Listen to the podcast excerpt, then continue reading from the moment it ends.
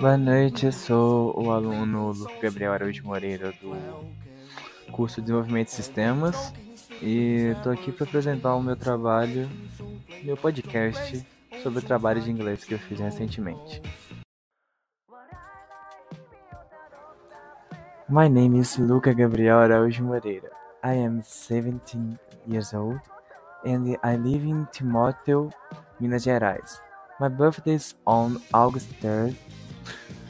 My family is composed of six people, counting with me. I have two mothers, two six, two sisters, and one younger brother. My personality is reflected by my interests. As an social and calm person, my interests are uh, in staying home, reading, playing, or just talking with my friends. I prefer to just stay at home because of my body, which is a little bit fleshy.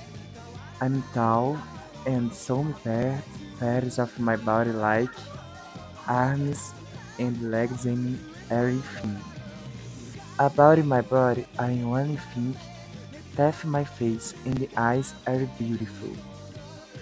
My abilities are focused, focused on games and homemade things. I'm very good at FPS games. It makes sense if you think that I don't leave my house. So there are many things to be good at.